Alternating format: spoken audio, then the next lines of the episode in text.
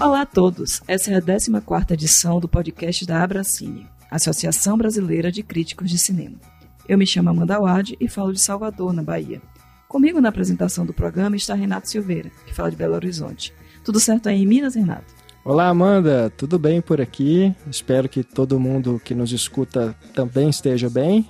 E vamos ao tema deste episódio, os festivais online de 2020. Chegamos aí ao final deste ano super complicado por causa da pandemia e os festivais de cinema, pelo menos, encontraram uma maneira de acontecerem. A gente faz hoje um balanço desses eventos, né, Amanda?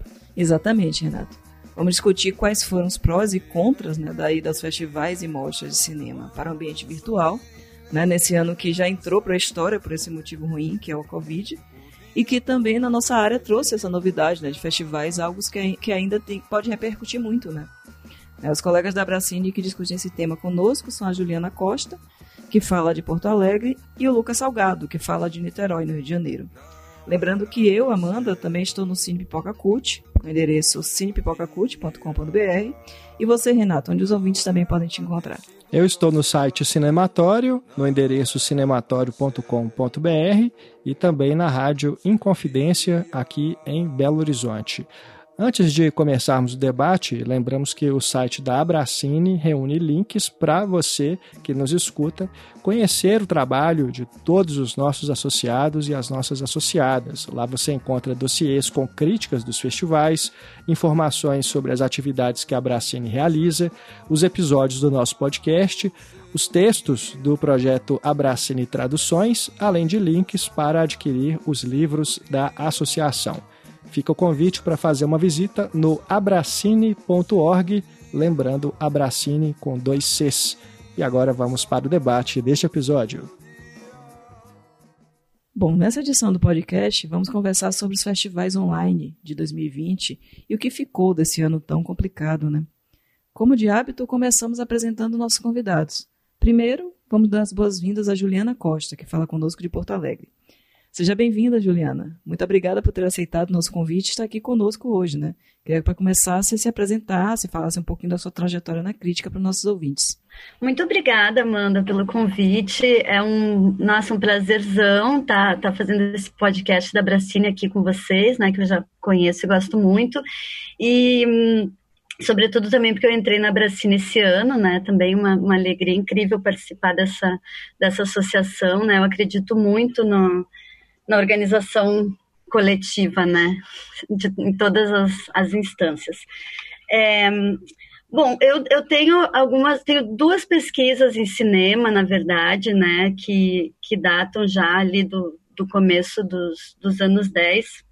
Eu trabalho, a minha, minha pesquisa acadêmica, ela é bastante voltada para o cinema educação, então, é, trabalho muito com projetos de cinema em contextos educativos, e aí também minha relação com cineclubes, né, minha prática cineclubista, a minha formação em cinema, ela é basicamente cineclubista, né, com muito, muito orgulho, assim, é, e a minha pesquisa acadêmica também vai nesse, nesse sentido. É, e também eu pesquiso uh, cinema e gênero, né, uh, fundei junto com algumas amigas no iníciozinho de 2016 o Cineclube Academia das Musas, que é um cineclube dedicado a, a estudar, pesquisar, debater e difundir cinematografias de diretoras mulheres de toda a história do cinema, né? Então a gente já pesquisou desde as das pioneiras, né, do cinema americano, do cinema soviético, do cinema francês, do cinema brasileiro também, né? Viemos traçando aí esse essa historiografia. E, e venho também é, de um tempo para cá é, cobrindo, uh, cobri dois festivais, na verdade, pelo site Cine Festivais, a convite do Adriano Garretti. E, enfim, acho que para começar isso, não sei se esqueci de alguma coisa. Tá joia. Muito obrigado, viu, Juliana, também pela presença aqui conosco. Grande prazer recebê-la no podcast Abracine. E a gente também dá agora boas-vindas ao Lucas Salgado, que fala conosco de Niterói. Lucas, muito obrigado também por ter aceitado o nosso convite. Prazer enorme poder gravar esse podcast contigo. Fala também um pouquinho aí para os nossos ouvintes da sua trajetória na crítica. Oi, gente, prazer estar aqui falando com vocês, aí, Renata e Amanda. É... Não, é, eu já tô um tempinho aí nessa, nessa jornada. É, é bem legal estar podendo participar agora, primeira vez também que eu participo do podcast de vocês da Bracine. Eu acho que vocês têm fazendo, bem fazendo um trabalho bem legal. Eu tô na Bracine quase desde o início. Eu entro assim, a, a entidade tinha poucos meses, ali no final de 2011. E, e eu já, já atuava na crítica há um tempo. Eu começo no, em 2012 num, num site próprio que eu fiz com amigos e, e, parentes que chamava chama Confraria de Cinema.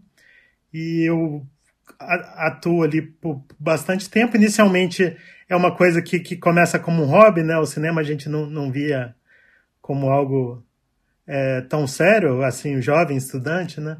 Mas foi algo que foi tomando uma dimensão grande na minha vida. Eu, o, o site vai crescendo. Posteriormente eu recebo convite de ir para Adoro Cinema ainda no, no, numa fase inicial do site. Eu fico oito anos como editor e crítico do Adoro Cinema e, e saio em 2018. É, agora eu colaboro com, com o site Cinepop, também de, de, de cinema, e, e retomei o projeto da, da Confraria de Cinema, agora adequando a esses tempos modernos é, no Instagram, né, com um projeto diferente, de tentando também críticas, seja em texto ou vídeo, no, no Instagram, que chama arroba Confraria de Cinema. Fica a dica aí para vocês. Maravilha, Lucas. Bem-vindo também, prazer ter os dois aqui. Então, para começar, eu queria que vocês falassem um pouquinho exatamente isso. O Ju deu uma, um spoiler aí, né, de que cobriu dois festivais, pelos Cine Festivais. Eu queria que vocês falassem como é que foi esse segundo semestre intenso, né, de festivais. A gente teve muitos festivais online, até porque alguns que aconteceriam no primeiro semestre foram transferidos para o segundo, então acabou embolando um, um atrás do outro. Aí eu queria primeiro que vocês me dissessem quais foram os festivais que vocês dois cobriram. Então, começando por Ju. Qual foi o, festival que você cobriu e depois Lucas? Então, Amanda, eu estava falando com, com o Renato aqui, né, antes da gente começar, é, que na verdade o último festival que eu fiz uma cobertura completa, né, mesmo de como a gente chama cobertura, assim, de escrever sobre grande parte dos filmes, foi o Festival de Tiradentes né, que foi, na verdade, talvez o único festival presencial de 2020. Não só o único, como provavelmente o último, como provavelmente o único, né? Depois, nos festivais online, é, eu não cheguei a fazer cobertura completa, certo? Eu fiz, eu trabalhei né, nos, nos cinefestivais, escrevi alguns textos é, de filmes do Olhar de Cinema, da Mostra Olhar de Cinema, é, acompanhei também uma parte da Mostra de São Paulo, porque fiz o, o júri da, da Bracine, é, o, o, recorte né, de primeiros longas-metragens brasileiros. E hum, Fiz um júri também para o Fantaspoa, que é o Festival de Cinema Fantástico que acontece aqui em Porto Alegre. E os outros festivais também que eu acompanhei, mas não cheguei, né, escrevi, mas não cheguei a fazer cobertura, né? Foi o, o Ecrã, acompanhei bastante, o Semana a Semana, aqui no Fórum, é, Gramado, assisti é, alguma coisa.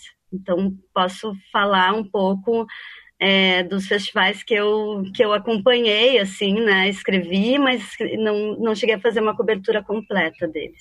Ah, mas cobrir um pedacinho já está cobrindo, né? Até porque, como eu disse, foram muitos festivais. Então, se alguém ter conseguido co cobrir realmente todos os festivais, acho que só fez isso na vida, né? Exato, foi uma, foi uma loucura e eu, eu penso até que uma das coisas que a gente pode falar, né, mais adiante é na, é na questão dos formatos mesmo, né? Como a gente teve diferentes formatos e como alguns formatos são mais fáceis de acompanhar que outros, né? Enfim, e como isso influencia também né, na cobertura. Sim. E você, Lucas? Então, é, é, é curioso, né? Realmente foi uma loucura esse segundo semestre.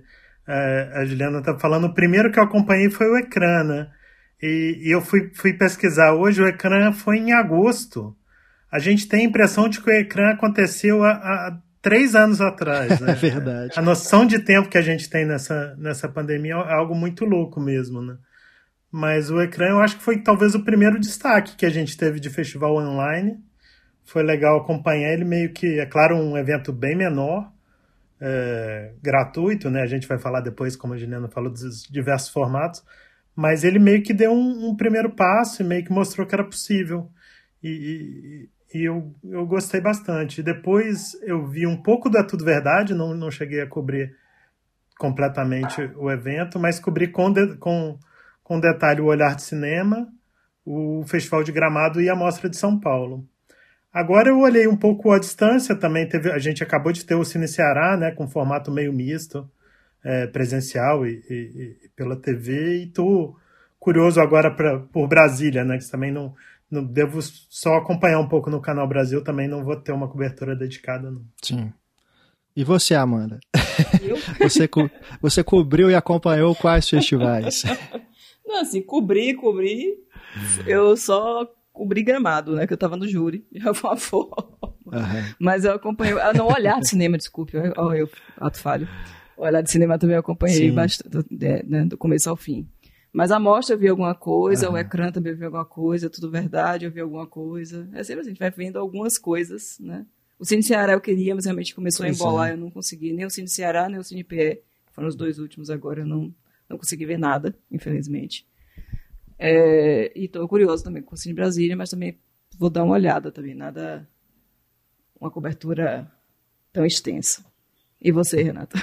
Pois é, é curioso porque a Mostra de São Paulo era o festival do segundo semestre que lá no início de 2020 eu tinha me programado para cobrir, de fato.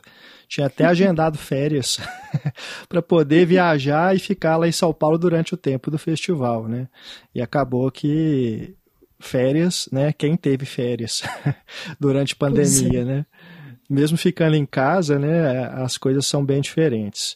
Então acabou que no final das contas a mostra de São Paulo online foi o festival que eu menos acompanhei, porque eu cheguei lá já tão cansado de ver outros festivais que estavam acontecendo antes, que deu um bizil mesmo na minha cabeça, eu não estava dando conta. Eu já eu tive que tirar o período de férias mesmo que eu tinha agendado, e mesmo assim eu falei, cara, eu não vou, não vou trabalhar é, cobrindo mostra agora. Então vi algumas coisas pontuais mesmo, e assim, como público, sabe? Agora, antes da mostra, eu cheguei, a, eu vi o Festival de Gramado todo, né, que teve esse formato que facilitou de estar é, no Canal Brasil. Então, depois a gente vai falar um pouquinho também do, dos problemas que a gente pode ter enfrentado, né, no acesso às plataformas em que esses festivais aconteceram. Então, pelo menos no Canal Brasil, transmitindo pela TV, a coisa ainda funcionou um pouco melhor. E acho que tendo os horários programados ele também, isso meio que organiza pra gente, né, acompanhar. É, eu vi também o Cine Fantasy, né, que é um festival que eu sempre tive muita vontade de acompanhar, mas que por eu estar em Belo Horizonte é, era um impedimento, né, de eu ir até é, São Paulo, às vezes no Rio de Janeiro, enfim, e outros lugares. O, o, o, Lucas falou do Ecrã, né, que também é um festival que eu sempre tive muita vontade de ver também. Enfim, essas, essas mostras mais que não são, é, não estão dentro desse escopo né, de grandes festivais que mobilizam a cobertura de cinema, eu tentei ver, né, porque eu, eu sabia que seria uma das poucas oportunidades que eu teria de ver tudo, né? Então acho que acabou que foi isso que foi me cansando, sabe? Porque era um atrás do outro, às vezes dois, três ao mesmo tempo, né? Então as coisas vão se acumulando. E agora, quando chegou novembro, eu já estava mesmo assim: olha, o que der, eu vejo. Porque não, realmente não consegui acompanhar o Cine Ceará, o Cine PE. Agora já está. No momento que a gente está gravando o podcast está rolando o Fest Aruanda, né? Então é muita coisa, gente. E parece que novembro e dezembro foi acumulando ainda mais, porque acho que alguns eventos têm um prazo mesmo para acontecer, né? E tiveram que ir jogando tudo assim. Uma semana já, já tinha dois, três festivais acontecendo, e vai chegando perto do, das época, da época de final de ano, né? De festas, aí parece que é, acontece do jeito que tiver que ser, né? E só o Festival do Rio é que ficou para 2021, né, que acabou sendo cancelado, mas todos é. os outros que estavam previstos, é, a grande maioria aconteceu de uma forma ou de outra, né? Sim, o panorama de cinema aqui de Salvador também não, não aconteceu, ficou para 2021. Ah, é verdade, é mesmo. Bom, é, diante disso tudo, é, queria saber da Ju e do Lucas em comparação com cobrir é, um festival, acompanhar um festival presencialmente, é, o que, que ficou de bom e o que, que ficou de ruim para vocês nessa experiência de ver os filmes online de casa nesse distanciamento? É uma, é uma pergunta complexa, assim, porque o meu primeiro impulso é dizer que, a princípio, para mim, pessoalmente, não fica muito nada de bom, sabe?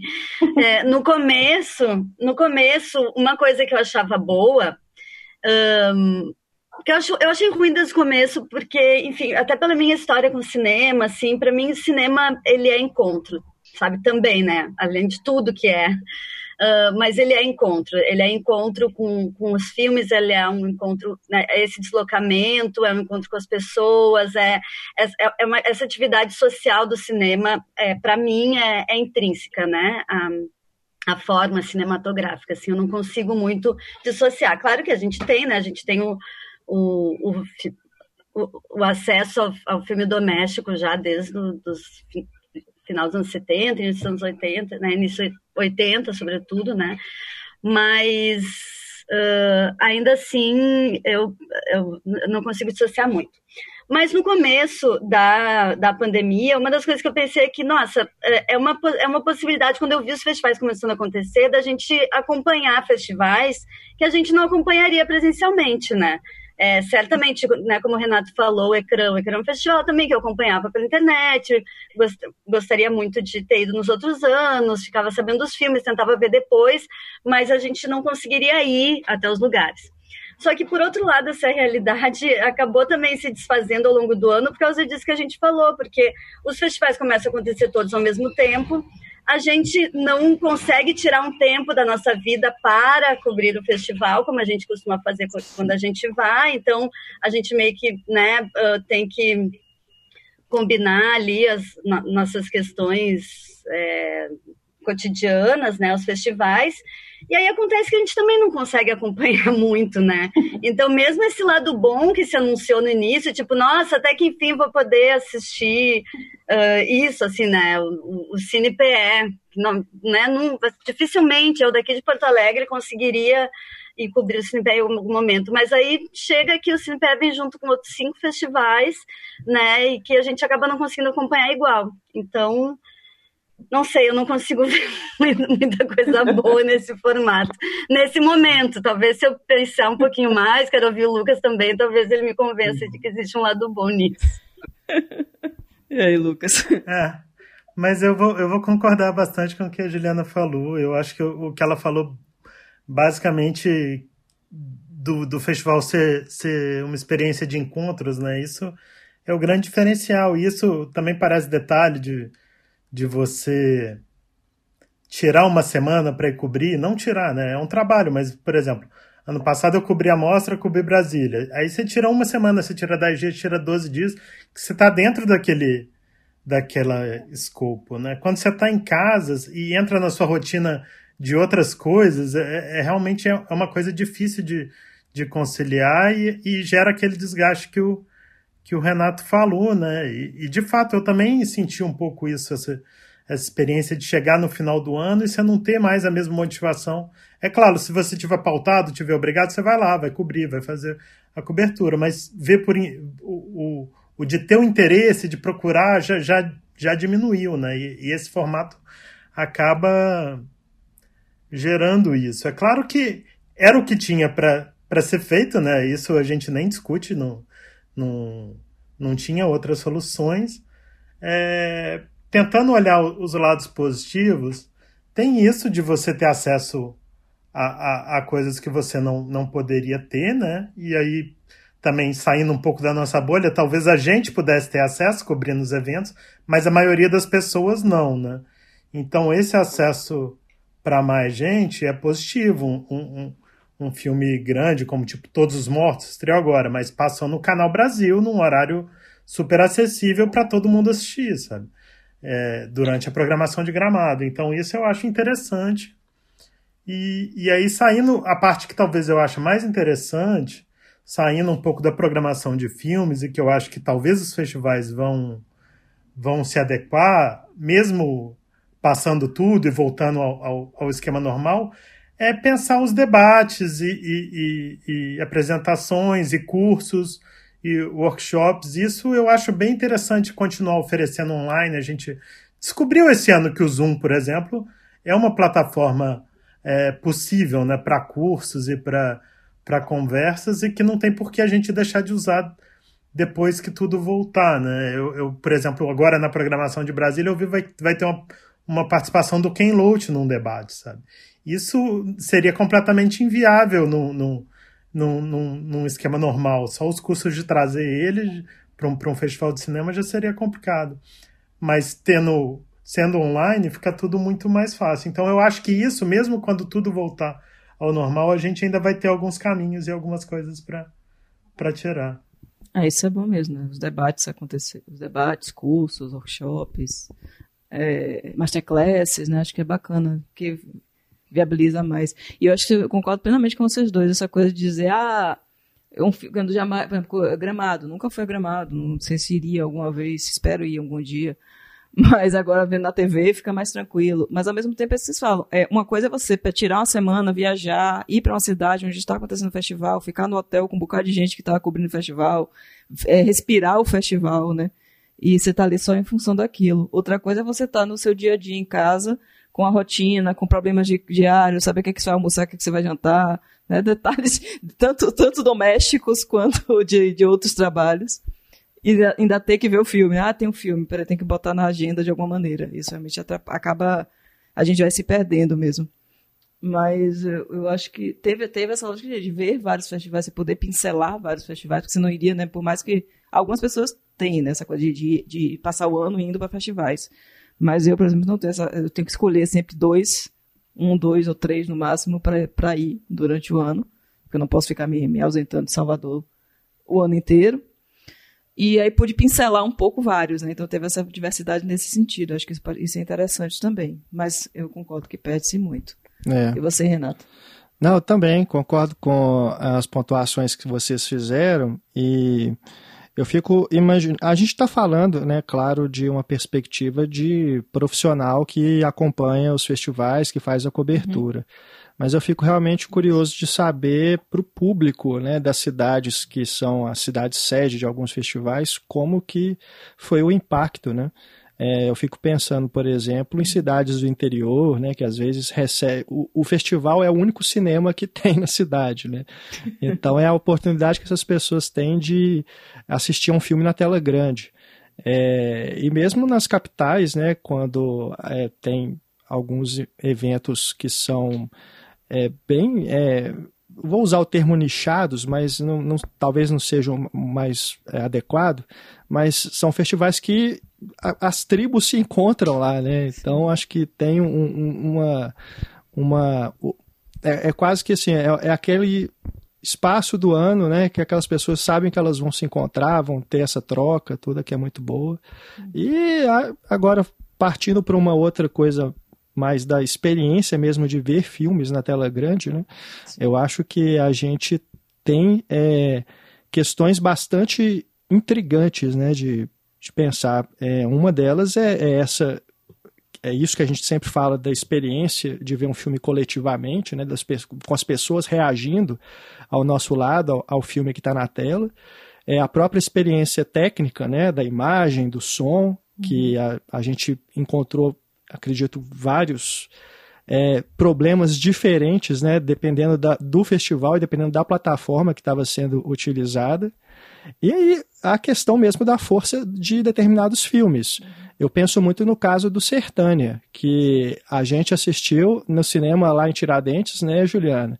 É, e o filme já tinha causado um impacto interessante lá nas pessoas, assim, pós-sessão a gente via os comentários, né, quanto que foi inesperado, né, ver um filme desse com essa força. E depois que ele começou a circular online nos festivais, a gente via que as pessoas também estavam gostando muito, né? Então você pensa, cara, imagina, né? Com, se, quão maior seria né, a reação a esse filme se ele tivesse sido visto no cinema por todo mundo. Mas ao mesmo tempo você pensa, pô, se mesmo online, mesmo com alguns problemas de streaming, né, às vezes a pessoa está vendo o filme para para carregar, Sim. tem essas, essas, essas coisas que se tornaram comuns né, nessa experiência de acompanhar as coisas online. mesmo assim o filme ainda, né, se tornou aí um dos mais comentados, provavelmente vai entrar em lista de melhores do ano e tal. Então, tem algumas questões bem interessantes que a gente pode pensar a partir disso, né? E essa coisa da, da experiência que você falou também é a, a questão da, da resenha pós-sessão, né? Que é muito legal. A gente sai da sessão querendo falar, querendo discutir. Exato. E, e aí nos festivais, quando a gente está presencial, sai todo mundo junto e vai de alguma maneira na hora do jantar, discutir um pouquinho o filme, que no online fica cada um em sua casa, fica mais difícil. É. Eu ia comentar duas coisas, uma em relação ao que tu falou, Renato, dessa experiência, né, da, da tela grande e tal, que para mim é sempre fundamental, mas alguns filmes realmente pegam mais. Eu pensei nisso muito vendo Luz nos Trópicos, da, da Paula Gaetan, que para mim, assim, pensando rápido, e provavelmente seja o melhor filme de 2020, e, e, eu fico imaginando, assim, né? Esse filme no cinema, nossa, talvez. É, acho que a primeira coisa, assim, pensar em programar esse filme em alguma sala, assim, que as coisas voltarem, dar um jeito, inventar uma mostra, filmes da pandemia, isso era uma boa, né? Pensar em mostras, assim, uma mostra, filmes que passaram nos festivais online. E a outra sobre o que a Amanda falou desse pós-sessão, né, dessa saída da sala, das conversas, assim, uma coisa também que eu, que eu reparei, que já tinha, né, antes, mas acho que com as coisas dos festivais online ficou mais, é uma rapidez, assim, é muito um pouco impensada até, né, em emitir em, essa saída do cinema no festival online é o texto na internet, né, muito rapidamente.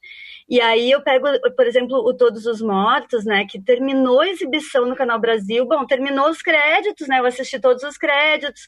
Aí desliguei a TV, abri o Letterbox para logar o filme e já tinha review do filme assim, tipo, há 10 minutos e detonando o filme, vi que umas, umas reviews impensadas, né? Tipo, a pessoa deve ter escrito aquilo enquanto os créditos estavam subindo. Mas, gente, não, isso não, não tem como dar certo, né? Porque é isso, a pessoa não, não deixa nem o, o filme descansar. Claro que o festival é um pouco assim, né? A gente sai do cinema, já tem que escrever um texto e tal. No geral é assim, mas eu sinto que esse online meio que levou isso às alturas, sabe? E aí eu acho que de uma forma ruim em alguns pontos, é. né? Principalmente pensando na crítica, assim, e não na crítica, né? Que não dá para considerar o Letterboxd, as redes sociais como um espaço de crítica, mas uhum. nessa primeira opinião, assim, nesse primeiro encontro com os filmes. É, pelo menos é, no, no presencial a gente deu tempo de chegar no hotel, né? Deu tempo de comer alguma coisa.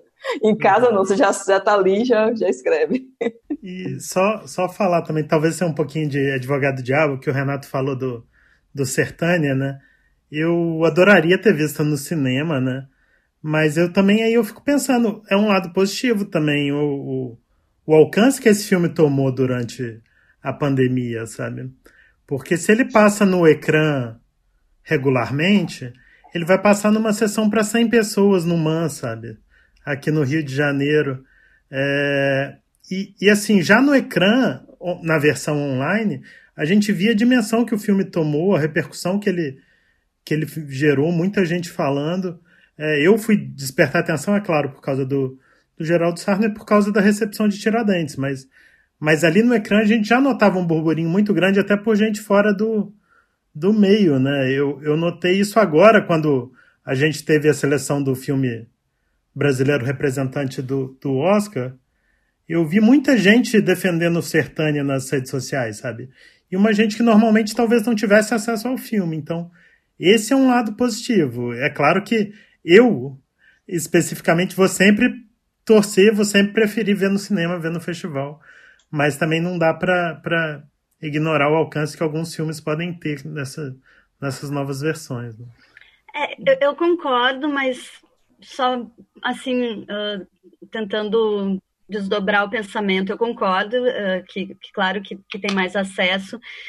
Eu fico com um pouco de medo que essa ideia, né, de uma, de uma democratização de acesso e tal, ah, de alguma forma é, acabe suplantando a ideia da, da experiência com o cinema numa medida uh, e uma medida que já estava acontecendo um pouco, né? Às vezes até as pessoas podendo ir à sala de cinema optam por ver filmes em casa. E aí essa possibilidade ainda do festival online, né? Com essa é, com, com, essa boa intenção de que mais pessoas tenham acesso, também acho que vem é, tapar um buraco que é o da distribuição né, dos filmes. Acho que, de, de, alguma forma, disfarça esse que é um problema histórico assim do cinema brasileiro, né?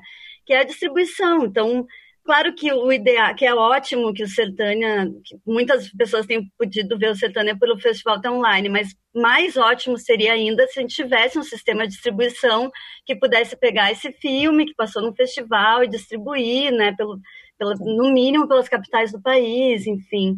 Então, eu, eu acho legal a questão do acesso, mas eu acho que a gente tem que cuidar para que isso não, não se normalize de uma forma ruim, assim. É.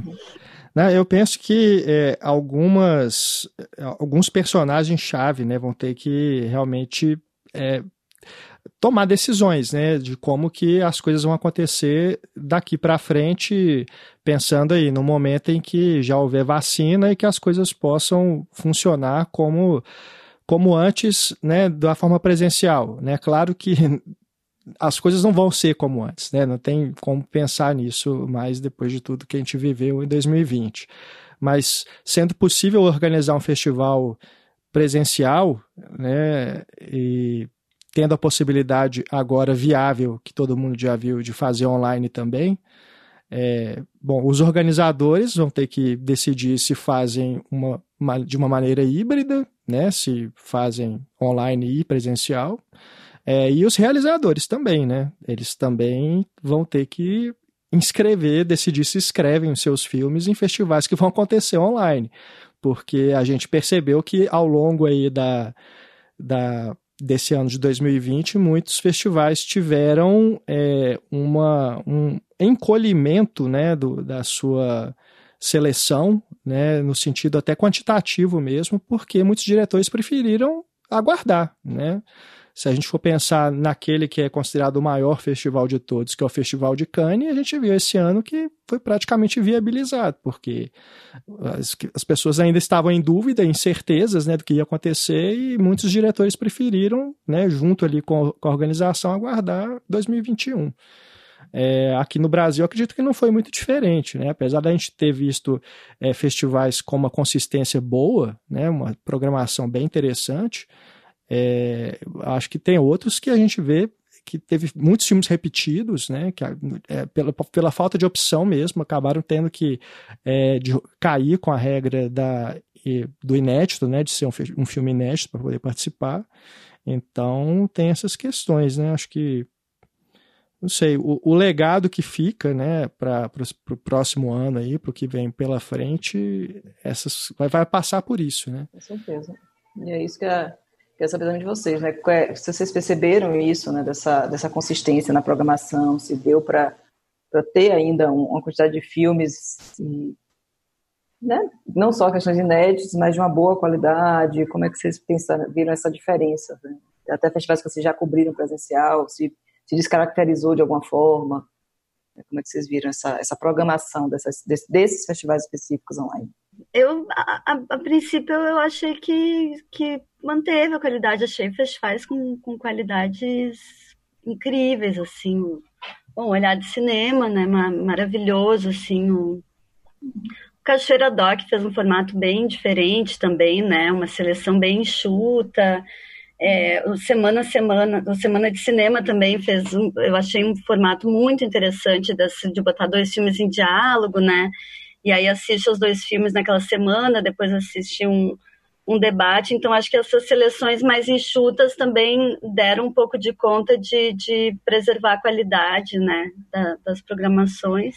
E então acho que eu não sei, eu não acho que não senti tanto impacto nesse sentido. Acho que a gente talvez sinta um pouco mais esse impacto nos próximos anos aí em, em função da produção, né? Que a, que a gente está sem financiamento, o cinema brasileiro está sem recurso nenhum os filmes que tinham para estrear meio que já estão estreando. Acho que a gente vai ter mais uns de longa metragem, né? Mais alguma coisa para 2021 e depois não sei. Então eu tenho a impressão que o impacto maior vai ser esse mesmo.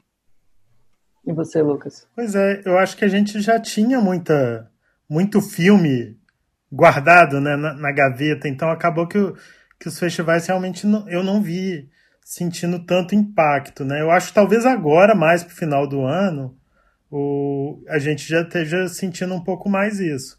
E eu acho que Brasília é um exemplo claro disso, né? Apesar de, deles falarem que, que viram, sei lá, 700 filmes na, na, na, na seleção, foram a, a, seleção oficial tem cinco documentários, por exemplo, e, e só uma ficção. É, tá todo mundo curioso para saber como que vão ser os prêmios de ator e atriz, né? É, nesse festival. Mas é, é, é isso, eu acho que, que, que o ecrã, o olhar de cinema, tudo verdade, todos ainda tinham bastante filmes para exibir, todos mantiveram a sua consistência natural, sabe? Mesmo Gramado, que eu achei um festival irregular, mas talvez seja uma irregularidade que Gramado já está acostumado também ao longo dos anos, né? Aquele misto de um filme mais popular, um filme mais alternativo, aquela coisa de sempre. Eu acho que Gramado foi, foi bem Gramado mesmo. Teve coisas boas e, e coisas bem, bem irregulares, bem, bem fracas, eu achei. Mas, mas é isso, foi todo mundo meio que, que, que aprendendo a lidar na marra, né? E, e, nesse sentido eu acho que os festivais brasileiros deram um bom exemplo, sabe? O, Renato lembrou aí de Cannes, né? Cannes, Cannes meio que lançou aquela de não, não teve edição, aí depois eles lançaram, divulgaram qual seria a seleção é, sem ser a seleção oficial, a seleção geral, incluindo vários filmes. E depois eles fizeram uma mostra só de, de curtas e presencial e de, deram uma palma de ouro para um curta que, que, que ninguém mal ficou sabendo o que aconteceu. Veneza foi aquela coisa meio apressada, meio é, presencial em cima da hora. Eu acho que os festivais brasileiros acabaram dando um exemplo melhor aí ao longo da pandemia do, de, de como fazer, cada um ao seu modo, cada um com a sua limitação, mas eu acho que no geral a gente teve uma boa leva de, de festivais. É verdade. Eu acho que também nesse sentido o saldo foi positivo é, e de uma é, as, as soluções que foram encontradas vieram de uma maneira até surpreendente, eu diria, porque nós nunca tivemos isso, né? Até o meio do ano a gente ficava sem saber como que ia acontecer. No início da pandemia, ninguém sabia direito se a internet ia suportar tanta gente online ao mesmo tempo. Então, acho que o segundo semestre de 2020 trouxe para a gente respostas bem interessantes, né, de como que a tecnologia veio para é, ajudar, né, e a, os festivais, os organizadores conseguiram se reinventar num, num, num tempo recorde, né? Acho que os adiamentos que aconteceram foram até bem pequenos, né? Coisa de um mês, dois meses, né? Se pensar, por exemplo, na, na Cineop, né? Que é da Universo Produção, que é, é a mesma organizadora da Mostra de Tiradentes. A, Mostra de Ouro Preto ela acontece no meio do ano, né? Em junho. Às vezes pega um pouquinho de julho é, dependendo do ano. É, foi adiado para outubro. Né? E, assim, de, dentre todos que eu acompanhei, foi um do dos que tiver, mantiveram né, o formato, assim como era no presencial, com os debates, os filmes. De, eu senti um, um pouco assim da de diferença em relação à programação presencial pelos títulos que foram apresentados, mas mesmo assim, dentro da proposta do festival, que é ter um tema né, e ser discutido, é, ser, ser você discutir esse tema das mais variadas formas possíveis, né, nos vários eixos que a amostra de ouro preto tem, funcionou perfeitamente. E eu tive um problema específico com a Cineop, que foi de ver os filmes no site, né, porque eles não estavam é, usando plataformas como o Look, né, que abrigou muitos festivais aí durante a pandemia, é, outras plataformas de streaming também. É, então eu, eu senti algum problema ali. É, mas, por exemplo, a Mostra de São Paulo, que também optou por ter uma exibição no site, né, por ter um, não ter nenhum aplicativo, né, era só no, no navegador mesmo, ali, e vendendo ingresso, né, que também foi uma coisa é, é diferencial em relação às outras. É, eu, eu não tive nenhum problema nesse sentido. Para mim, o sistema de streaming da mostra funcionou mais é, tranquilamente. vocês tiveram algum problema específico assim com as plataformas de streaming? Que avaliação que vocês fazem dessa parte mais técnica agora, né, da recepção do, do, dos filmes? Uh, eu não tive problema com, com nenhum, assim, é, com nenhuma plataforma. Eu achei a interface do ecrã eu achei um pouco confusa, porque tinha uma coisa que tu entrava num site eram os filmes, a programação, e no outro site estavam os filmes para assistir. Eu, eu demorei para engrenar nisso, assim. Eu, eu, eu, sou meio burra tecnologicamente, assim. E eu demorei um pouco. Mas não chegou a ser problema de trava, assim. Foi mais de, de interface mesmo, de organização, que eram, se eu não me engano, eram dois sites diferentes, não, não sei.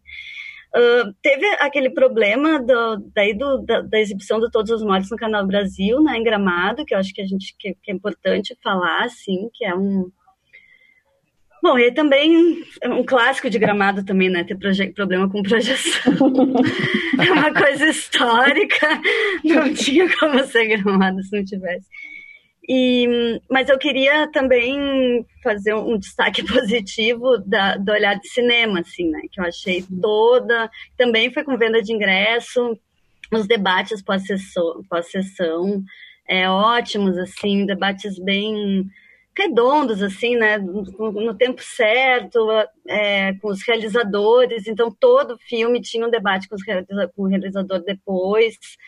É, eu acho que foi, foi a que eu mais gostei de, de acompanhar, assim, que eu achei mais bem, bem cuidado, bem realizado. É, eu, eu também, eu, eu, no geral, não tive problema com as plataformas, não. Eu achei até que foi bem surpreendente como quase todas é, funcionaram e cada uma ao seu modo, né? Como eu já falei. Eu acho que o, o, É Tudo Verdade eu tive um pouquinho de problema. Eu acho que ali eles usaram o look, né, como, como parceria, mas ali tinha tinha aquela coisa que você tinha uma, uma, uma limitação de ingressos para sessão, então esgotava muito rápido em alguns casos, variava de sessão para sessão e também travava um pouco. Então eu sofri um pouquinho com a Tudo Verdade. E também não consegui ver tudo que eu queria ver, por exemplo. Mas os outros, no geral, eu achei que todos funcionaram muito bem. O, eu acho interessante destacar o, o olhar e a mostra que tipo, o, o VOD, né, eu acho que a gente teve um, um boom dele no geral é, durante a pandemia, né? Se a gente vê o número de assinantes da Netflix, de, agora Disney Plus, Amazon Prime, todos cresceram muito. E eu acho que, que todos os, alguns festivais, os que optaram por serem pagos, eles souberam lidar meio com esse novo cenário, até, até no valor, sabe? De, de cobrar. Eu acho que eu acho que a amostra era seis reais e o olhar era cinco, né? Ou vice-versa, se, se não me engano. É... E, e, e, são valores acessíveis, né? Para quem está cobrindo um festival. É claro, no, no, nosso caso, em alguns tinha acesso credencial, imprensa, mas eu digo, mesmo para o público, é muito mais barato do que o, o valor normal que, que, esses eventos, que também são pagos, também vendem ingressos normalmente, é, cobram. Então, acho que eles souberam bem lidar com essa realidade e, e, e foi bem legal. É. Teve algumas particularidades, é, por exemplo, o ecrã, é, quando você assistia ao filme, ficava o seu login né, e o seu IP aparecendo sobre a imagem do filme. Eu assisti no ecrã o, ao, ao Cavalo, né, que foi, também foi um, um documentário muito comentado aí no nosso meio durante os festivais desse ano. E esse filme ele passou, é engraçado, ele passou lá em Tiradentes, mas eu perdi a sessão lá porque estava lotada. E eu tinha uma entrevista também perto do horário e não consegui nem a senha para a imprensa para entrar na sala. Mas o som dele estava ecoando, né, lá de onde ele foi exibido. Então eu, eu fiquei ainda mais interessado de ver, porque a reação das pessoas lá dentro da sala estava me afetando lá de fora. Né? E depois, quando assisti em casa, acabou que teve isso, essa distração extra, né? Além de, das coisas de casa, ainda tinha lá o IP passeando em cima da tela. Então, achei uma, um, um, um ruído, né? Que acabou atrapalhando um pouco a experiência. E como é um filme que tem muitas cenas que tem a tela toda escura, né? E só os atores iluminados, então ficou uma coisa que estava é, interferindo na, no enquadramento, né? Proposto ali pelos diretores. Enfim, mas também é, a gente teve essa, essa, esse problema do Canal Brasil lá com Todos os Mortos, e um outro problema que a gente até comentou no nosso podcast aqui do Festival de Gramado, no podcast da Bracine, é que eles estavam acelerando os créditos né, em alguns filmes, principalmente no começo, que também é uma coisa muito estranha. Né? E em relação a, a, essa limitação né, de acessos que o Lucas comentou, sobre É Tudo Verdade, outros festivais também tiveram isso e eu fiquei muito intrigado também por quê. Né? Eu acredito que tem alguma limitação técnica ou é uma opção mesmo dos realizadores ou distribuidores. Mas, em tese, né, você pensar, pô, o filme está online, não deveria ter uma lotação de sala, né, ou ingressos esgotados, como a gente tem numa experiência presencial, né? Então também é uma é, trouxe uma palavra nova, né? Que é o tal do visionamento, é. que passou a ser utilizada aí essa limitação de visionamentos. É, o Olhar de Cinema teve isso também, né? O Olhar de Cinema tinha número limitado e teve várias sessões que estavam esgotadas. É, a mostra também, né? Eu, eu, acho que é um misto das duas coisas, sabe? É o, é o, o medo das plataformas não darem conta mas eu acho que também tem a relação dos festivais com os, com os seus realizadores, né? Do, do, do filme ter uma carreira pós-evento, então que, que não é interessante também para o realizador que o filme já vi, já tenha um, o seu público máximo já na, na TV ou na internet, né? Quer dizer, na TV é inevitável, ele não tem como controlar o acesso. Mas na internet ele tem como fazer essa limitação. Olha, você vai ter 600 lugares, você vai ter mil lugares e, e vai ser isso. Eu acho que tem um pouco do, do controle da tecnologia, mas eu acho que também vai da, da vontade do realizador também. É verdade. Sim, e no caso da TV, você tem aquele horário, né? Tipo, o gramado. Passava aquele horário, se você não tivesse ali assistindo, você não perderia. Tem, tinha plataforma para quem é assinante, ok, mas é o processo da, da TV.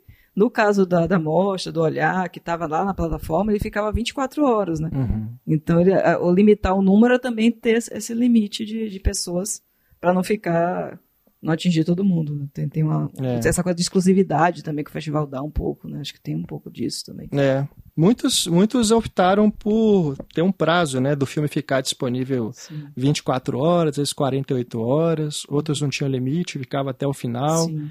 É, e uma, uma experiência diferente que eu observei também é do Indie, né, a mostra Indie, que nasceu aqui em BH, depois migrou para São Paulo, que ela aconteceu, isso estava até no, no, release que, da imprensa que eles mandaram, é, falando que eles queriam emular mesmo a, a, realização presencial. Então, só podia ver o filme naquele horário, no, no, nos dias determinados, tinha uma grade de programação, então eles queriam que fosse daquele jeito. Mas, de todo modo, você tinha que entrar lá no site, era gratuito, você só fazia um login e você via o filme que estivesse passando. Era como se você chegar lá no, em São Paulo, né, que a mostra acontece no Cine Sesc, você chegava lá e e você viu o filme que estava na hora, né? Então, é uma experiência diferente também. A, a Indy eu não acompanhei, mas eu acompanhei um pouco de um, um festival argentino que eu gosto muito, que é, chama Basof, uhum. que é tipo um, é um festival B, assim, do, do Bafice, né? E eles fizeram, eles fizeram isso, assim, era, foi no YouTube, mas exatamente assim, o filme só passava naquele horário, e aí tu chegava e, e, assistia com todo mundo ali. O que eu achei muito legal é que as pessoas comentavam no começo do filme, ali né, na, na, caixa de comentários, ah, e aí, estou chegando dos argentinos, né, provavelmente, mas também, ah, e aí, não sei o quê, vamos começar o filme, não sei o quê, esse diretor é demais. Então tinha um comentáriozinho ali no início, e depois, assim, o filme terminava, também tinha um comentário, né, sobre a sessão. Ah, legal. É, eu achei, foi o mais próximo, assim, que eu cheguei de uma sessão presencial durante o isolamento, eu achei bem bem interessante, assim, essa simulação, né, de, de festival presencial. Uhum. Eu não uhum. sei se, se a Indy tinha essa, essa alternativa de, de encontro dos espectadores, ou se era só a questão do horário mesmo, mas o Basoff tinha e foi muito legal. Assim. É, no, no site não, mas ele, eles estavam incentivando nas redes sociais, né, o pessoal a comentar os filmes, então era por ali. Agora, no, na plataforma mesmo não tinha um espaço assim, não. Mas é legal, uma experiência interessante também. É, essa experiência coletiva, né, de você assistir. É. De alguma, mesmo que online, assistir todo mundo junto.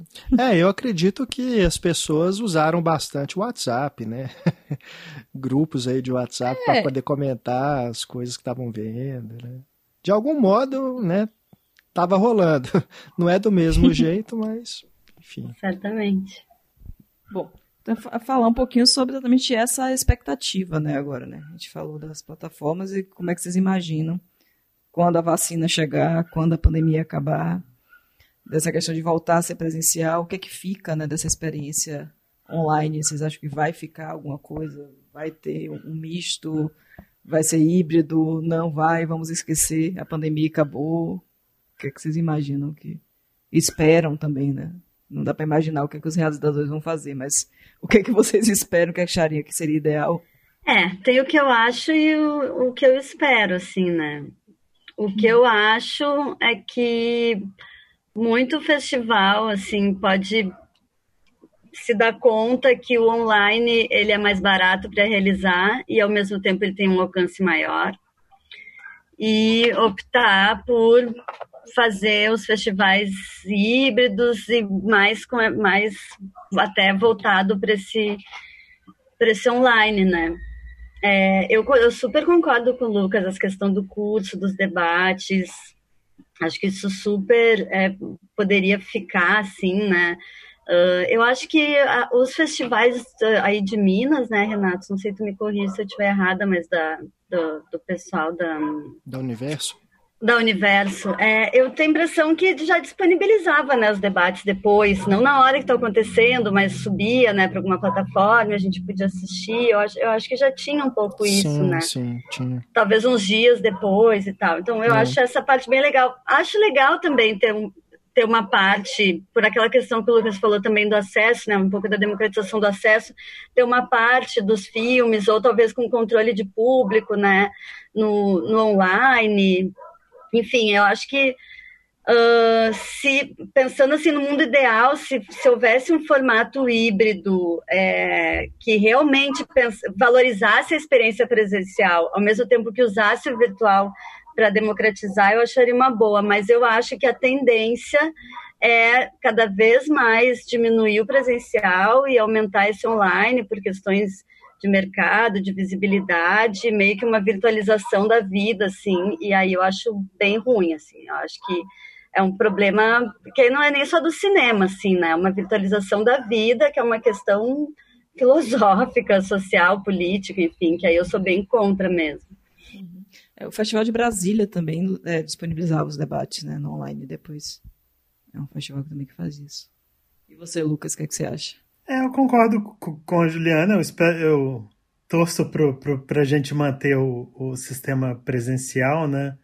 É, mas aí eu, eu acho que a gente também não tem que lembrar que, infelizmente, a gente vive a pandemia é, da saúde pública, né? Mas a gente também vive um. A gente também tem outro vírus no nosso cinema, né? na, na nossa cultura, que, que já vem de algum tempo, né? O, o, o, o cinema e a cultura sendo deixado de lado, né? É, eu trabalhava num, num, festival pequeno no interior do, do, estado do Rio, fui comecei como na produção e depois até como curador no Festival Cine Música de Conservatório. E já tem uns dois anos que a gente não conseguia fazer a, ele presencial, sabe? Mesmo antes da pandemia, por, por todos os problemas de, de patrocínio e, e investimento, isso mesmo um festival pequeno de custo baixo, porque de fato tem sido cada vez mais difícil alocar recurso. Né? Então, se esses festivais pequenos forem conseguir o, o espaço online, não é o ideal, mas, mas também é bom em termos de, de, de democratização. Né? Mas eu espero realmente que, que os grandes festivais continuem no, seu, no seu modo presencial. Eu concordo com a Juliana que seria legal ele, eles pensarem uma forma híbrida, talvez, para parte da programação, de repente ter algum tipo de, de, de, seleção online, sabe? Não, não a competição principal, por exemplo.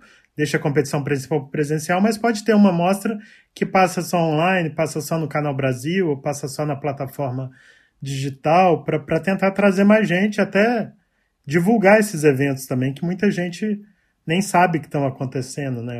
Nas formas como ele acontece. Mas é isso. E, e, voltando a falar desse, desse lado dos cursos e debates, que isso eu acho que é o grande ganho do, do, do da, da, pandemia, porque aí eu acho que não é nem o dos festivais especificamente, é, é a gente descobrir essa, essas ferramentas é, digitais que são, são possibilidades reais. Né? A Abracine, por exemplo, ofereceu recentemente dois cursos e tem outros em vista, né? É, e funcionaram super bem e, e, e, isso não tem por que não continuar de, depois. É verdade. Ah, é curioso, né? Me passou aqui pela cabeça a gente pensando nesses formatos híbridos. Já pensou se encontra uma forma de fazer igual as transmissões de futebol, que eles não passam para a cidade que está sendo exibido e passa para o resto do Brasil? que aí pelo menos as pessoas estiverem em São Paulo, estiverem no Rio, vai presencial e vê lá, né? Mas quem não puder ir, vê online. Mas eu acho que tem uns festivais internacionais que tinham essa restrição de, de país aí, Renato. Que era uma coisa que. É verdade. Tinha uns que tinha, tipo, filme disponível é, menos para a região da Suíça, né? Filme disponível menos para a região não sei o quê. É, Teriam que encontrar uma é, forma, né, de rastrear é, o IP e restringir, né, por região. Como restringir a cidade é que é mais complicado. Ai, ai. Eu concordo com você, gente. Eu também acho que é isso. Pro, pro que vem aí pela frente, é, não dá para negar, né, essa, essa, essa questão da democratização, do acesso, né, mas realmente é, é, é o que é, é, a grande discussão, né, que está sendo feita, inclusive, no, na distribuição comercial também, né? Agora com os estúdios aí fazendo essas opções pelo streaming, né? E, é, pulando o lançamento só no cinema. É algo que vai repercutir muito ainda. A gente vai ver como que as coisas vão se assentar, né? Aí ao longo dos próximos meses, do, do próximo ano. É, mas é, é mesmo aquilo. A, a, partir do momento que você muda né, um hábito, muda um, um paradigma, talvez seja difícil voltar mesmo ao que era antes. E talvez a gente pensar, talvez muita gente já nem fazia tanta questão assim de dessa experiência né, física da sala de cinema. Então, é, não sei, é, é, para a gente que gosta muito, que valoriza né, isso, é difícil pensar mas eu acho que uma boa parte do público, principalmente o mais jovem, meio que já abdicou, sabe? Já estava acostumado a ver as coisas em casa mesmo, no computador, no tablet, no celular, então talvez para esse público não faça mesmo assim, né?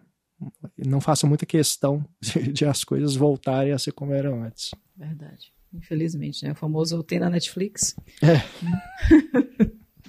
É, eu acho tão triste, porque têm, acho que tem consequências sociais, políticas, é, que são irreparáveis, assim. É. Essa atomização né, da vida, assim, Sim. as pessoas atomizadas, Sim. isoladas fisicamente, né, e, uma, e ao mesmo tempo uma conexão virtual, eu acho difícil, mas realmente não, é, não dá para lutar contra, né. Acho que seria legal falar de, sei lá, se teve algum destaque, algum filme que chamou mais atenção. Só uma citação, até para pensar nessa, nessa democratização né, de, de filmes que no futuro vai chegar, que vai ser, vai ser lançado ou vai ser disponibilizado, para que vocês pudessem deixar né, como dica de um filme que, que marcou mais vocês nesse processo. É, eu, eu citei Luz nos Trópicos, né? Uhum. Achei, acho um um absurdo de filme, assim. Aliás, os dois filmes da Paula Gaetano esse ano estão no, meu, no meu top 5 aí, sem dúvida. No É Rocha, Rio Negro Léo e Luz nos É, Juiz, são dois filmes é, longos, né, que demandam do espectador, né? Acho que você estar numa sala de cinema exclusivamente para ver esses filmes é fundamental, né? Acho que em casa as distrações interferem mesmo.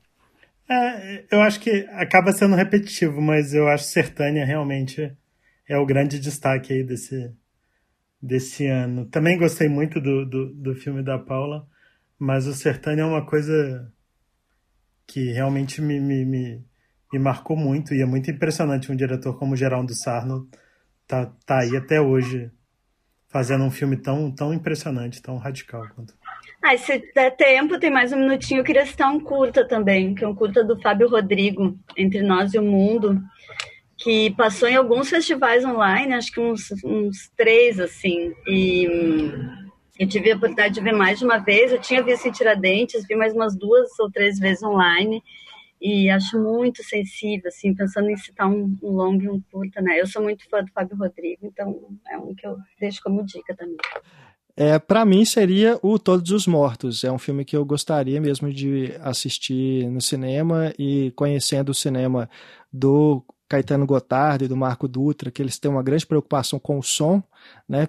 E ironicamente foi o que deu problema na exibição do Canal Brasil. Acho que ver numa sala de cinema seria fundamental. Mas é, seria esse. é, eu queria ser também o Metamorfose dos Pássaros, da Catarina Vasconcelos. É um filme que também eu gostaria muito de ver na tela grande. Até pela, pelas imagens, pela construção né, poética. Então é isso, gente. Eu agradeço muito a presença de vocês dois, Lucas e Juliana. Foi ótimo conversar com vocês, falar um pouquinho sobre esses festivais, sobre esse segundo semestre louco que tivemos, mas também prazeroso, né? Apesar de tudo. Ver filme é sempre bom, mesmo com todas as diversidades. Então, agradecimentos e que vocês falassem um pouquinho né, também, se despedindo, deixar sua mensagem final. Então, muito obrigada pelo convite. Adorei passar essa, essa hora aqui conversando com vocês. Muitas saudades da Amanda, do Renato. Prazer conhecer o Lucas.